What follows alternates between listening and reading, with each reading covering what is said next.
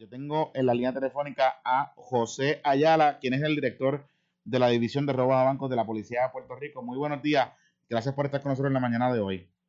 Buenos días a todos allá en el estudio. Bueno, tengo, tengo entendido que ya eh, le pasaron el expediente del caso a su división para trabajar esta situación. Eso es correcto, ya lo tenemos. Eh, ya lo tenemos asignado a un agente de acá de la, oficina este, y estamos trabajando con el mismo. En, ese sentido, ¿qué, usted ha podido, de lo que usted ha mirado del expediente, qué ha podido identificar eh, sobre esta situación? ¿De cuántos estudiantes potencialmente estamos hablando? Mira, eh, como tal, no tenemos una cantidad de estudiantes, sí lo que tenemos es dos cheques eh, por la cantidad de 7.458 y otro cheque por la cantidad de 6.126, ¿verdad? Eh, referente a cheques de Cuba eh, los cuales eh, de verdad eh, fueron entregados por, por, las madres de estos estudiantes. En el día de hoy eh, vamos a, ver si podemos entregar una supina que tenemos en nuestro poder al colegio, ¿verdad? dependiendo todo, ¿verdad? El, clima con la tormenta, y podemos entregarlos hoy para entonces solicitar una información que se, se le va a requerir mediante supina al colegio para que nos corroboren si son estudiantes del colegio o no. ¿Qué, información específicamente se le va a requerir al colegio durante el día de hoy? Eh, referente que nos certifique, ¿verdad? Si ese es estudiante, es efectivamente estudiante, son estudiantes del colegio y una lista de, estudiantes, ¿verdad? Una, lista de los estudiantes del colegio. ¿Se va a eh, entrevistar a, estos, a estos dos jóvenes que ya han sido identificados?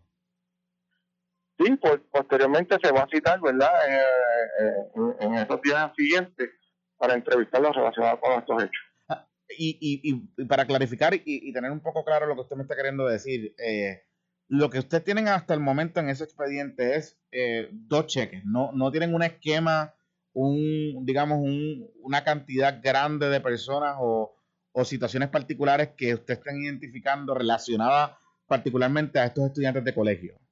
A este momento no, a este momento lo que tengo son, como te dije, son estos dos cheques. Eh, y vamos a estar solicitando, como te dije, eh, mediante supina, la lista de estudiantes del colegio.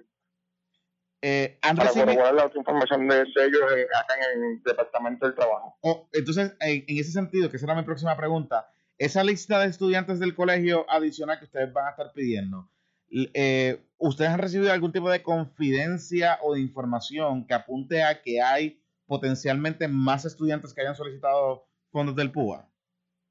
Bueno, según, las versiones de que están dando estos menores, ah, ¿verdad? Eh, la versión que, ellos tienen en el Departamento de Trabajo, hay más hay más estudiantes que solicitaron al colegio este dinero del, mismo colegio.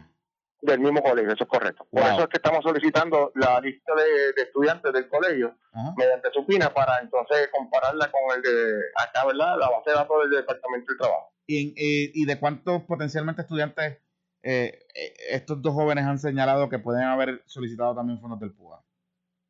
Bueno, estos están alegando que son como 30 estudiantes. Hay que corroborar esa información, ¿verdad? Pero eso es lo que alega, alegan ellos. Como 30 estudiantes alegan ellos.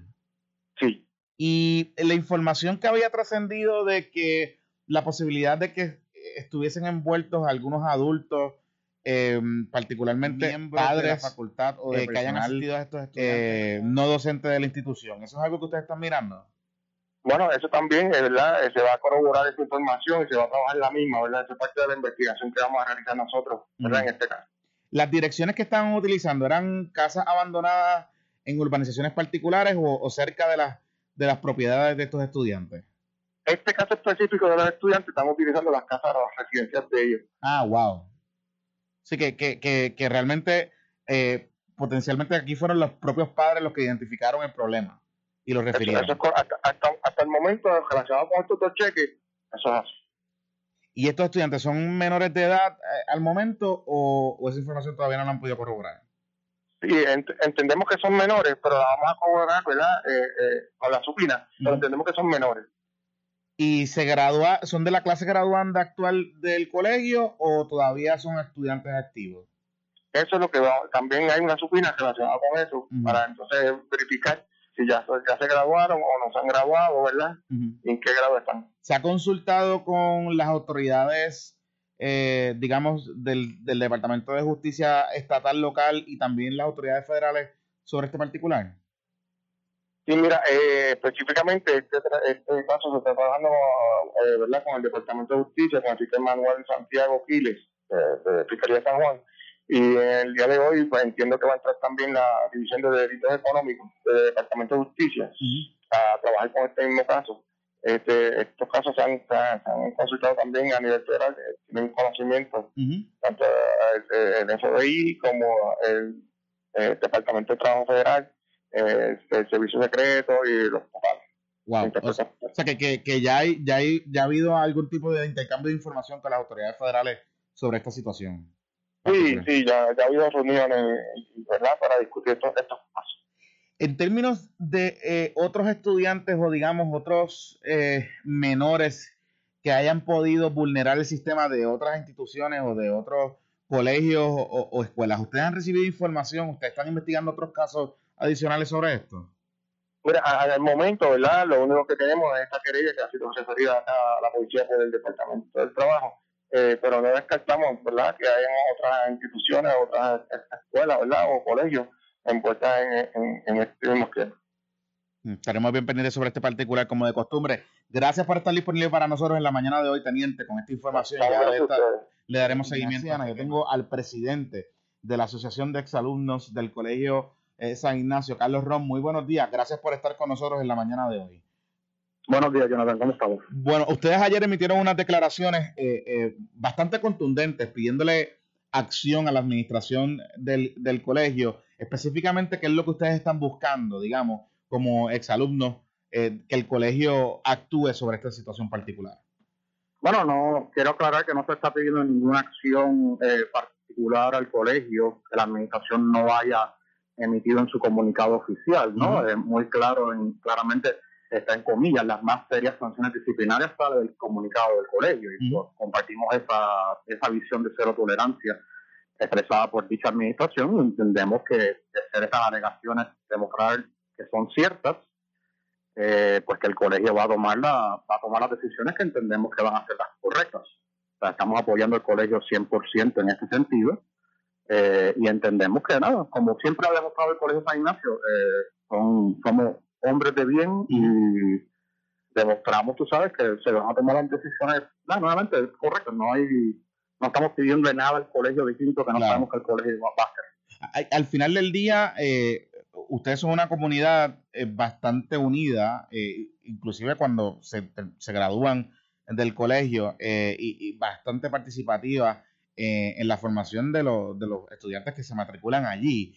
¿Qué le llama la atención de esta situación de, de en efecto, confirmarse lo que ha, lo que ha dicho la policía aquí, que, que habían eh, más de 30 personas o más de 30 estudiantes eh, que pudieran haber potencialmente solicitado. sí, perdón. Yo creo que desgraciadamente, eh, de ser ciertas estas alegaciones, quiero aclarar que nuevamente el colegio nada tiene que ver. El colegio es desgraciadamente un mero denominador común para un headline de prensa, ¿no? El colegio necesariamente está en los medios o las acciones de individuos que alegadamente cometieron un fraude. Pero estas acciones, yo te soy bien sincero, Jonathan, las van a hacer pertenezcan a cualquier clase social, a cualquier trabajo, a cualquier colegio, a cualquier escuela, eh, porque ellos son, el alegado, el alegado problema son ellos, no el colegio. Ser ignaciano para mí es un privilegio y ese privilegio trae un sinnúmero de responsabilidades, especialmente durante tu formación y en esos pasillos y salones. Eso incluye definitivamente servir a los demás idealmente virarte y apoyar de donde saliste. Y aclaro que para ser ignaciano no hay que ser estudiante, no hay que ser graduado del Colegio San Ignacio. Hoy mismo, ayer mismo, esas mamás, esas dos madres valientes que entregaron los cheques de púas, ellas son ignacianas. Eh, dicho todo esto, tú sabes, de, ser ciertas estas acciones fueron irresponsables e inmoral. Hay mucha gente verdaderamente necesitada allá afuera. El PUA es la diferencia, yo creo que entre poder poner comida sobre la mesa, pagar tu carro, la hipoteca, pero el problema es en verdad el alegado fraude cometido, no San Ignacio. El problema es que el sistema de solitario Cuba es irónicamente fácil de accesar por lo que estas alegaciones alegan, para la redundancia, pero no sirven correctamente para aquellos que sí son los necesitados.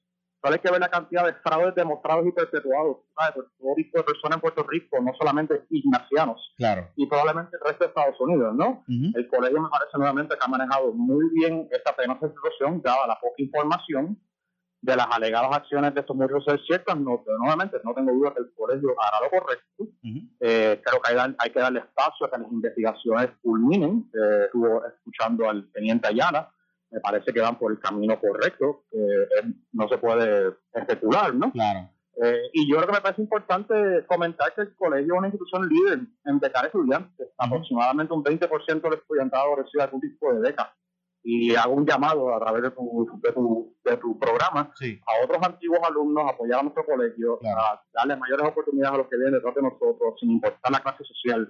Invito a padres con jóvenes que quizás no consideraban a San Ignacio como una opción a explorar dicha institución y no dejarse llevar por los medios, especialmente en los días recientes. Siempre se ofrecido una educación de excelencia.